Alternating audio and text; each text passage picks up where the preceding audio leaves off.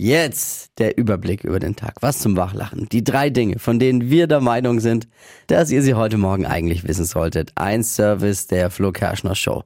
Gute Nachricht, damit starten wir in die drei Dinge. Und zwar, trotz der Inflation, in der wir uns befinden, steigen die Preise für das Deutschland-Ticket, für das 49-Euro-Ticket nicht. Yay, das ist wirklich mal gut. Da freut man sich als Bahnpendler, wenn man jetzt eine Woche aufs Auto umsteigen muss. Ne?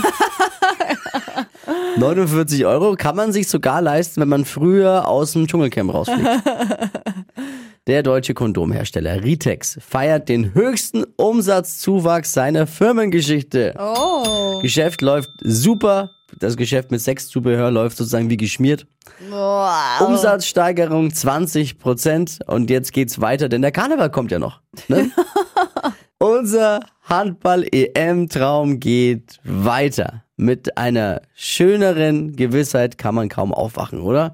Deutschland hat gegen Ungarn gewonnen und damit den Halbfinaleinzug wieder in der eigenen Hand.